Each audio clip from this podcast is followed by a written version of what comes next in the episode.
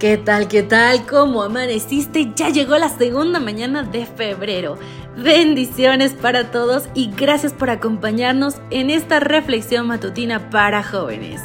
De mi lado te saludo, yo soy Ale Marín, tu amiga y servidora, quien esta mañana te compartirá la reflexión titulada El freno de emergencia. La Biblia nos dice en 2 de Timoteo 1:7 porque no nos ha dado Dios espíritu de cobardía, sino de poder, de amor y de dominio propio. Como saben, todos los días tratamos aquí de adivinar cuál es la relación del texto bíblico con el título. Esta mañana imagino que tiene que ver con que el freno de emergencia y el dominio propio de alguna forma contienen algo de avanzar. Veamos qué tan acertado puede llegar a ser. Mi camioneta estaba allí, debajo de capas y capas de nieve el resultado de una típica semana en Nueva Inglaterra.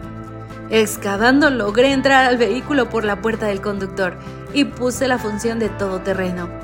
Con poco optimismo encendí el vehículo y aceleré. No se movió. Mi amiga Emilia trajo dos palas de la residencia de señoritas y comenzamos a excavar. Quitamos la nieve del acelerador, pero no se movía. Quitamos la nieve alrededor de cada rueda, pero la camioneta seguía firme en su lugar. Intenté acelerar suavemente. Intenté pisar el acelerador a fondo. Emilia miraba desde un banco de nieve y sacudía la cabeza. Olivia, las ruedas ni siquiera giran. Es como si estuvieran pegadas al suelo. Trepé a la caja de la camioneta para sacar una bolsa de arena y Emilia la abrió con una llave hasta que tuvimos suficiente arena para rodear cada rueda. Finalmente, luego de varios intentos más, logré mover la camioneta medio metro hasta otro banco de nieve. Por alguna razón la camioneta podía avanzar en el suelo con mayor densidad de nieve. Podía retroceder un par de metros. Emilia y yo dimos un grito de alegría y nos despedimos. Retrocedí hasta la calle pavimentada y puse primera, pero la camioneta dejó de moverse otra vez. Se acumularon los vehículos detrás y alrededor de mí mientras yo estaba allí sentada acelerando el motor en medio de la calle.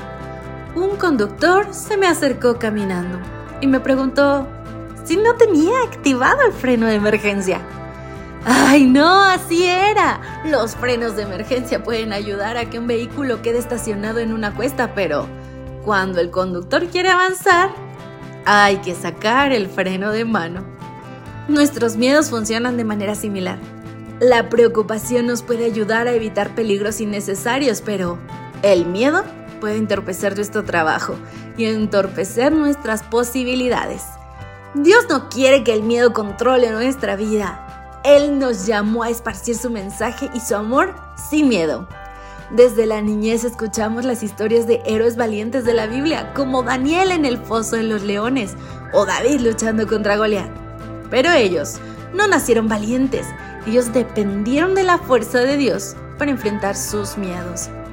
El perfecto amor echa fuera el temor, dice Primera de Juan 4:18. Entrégale tus inseguridades a aquel que te ama de forma perfecta y verás lo lejos que puedes ir.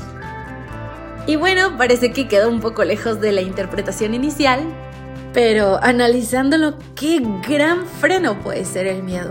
Te puede impedir alcanzar tu potencial. Ir, predicar, hacer, aprender. ¡Wow! El miedo es un gran freno. Pero gracias a Dios tenemos a alguien que conduce con nosotros. Alguien que quita todo freno, todo obstáculo, que lleva a avanzar sin temor. Hoy permite que Jesús sea quien conduzca tu vida.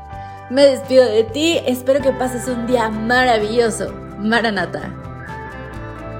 Gracias por acompañarnos. Te recordamos que nos encontramos en redes sociales. Estamos en X, Instagram y Facebook como Ministerio Evangelike. También puedes visitar nuestro sitio web www.evangelike.com. Te esperamos mañana.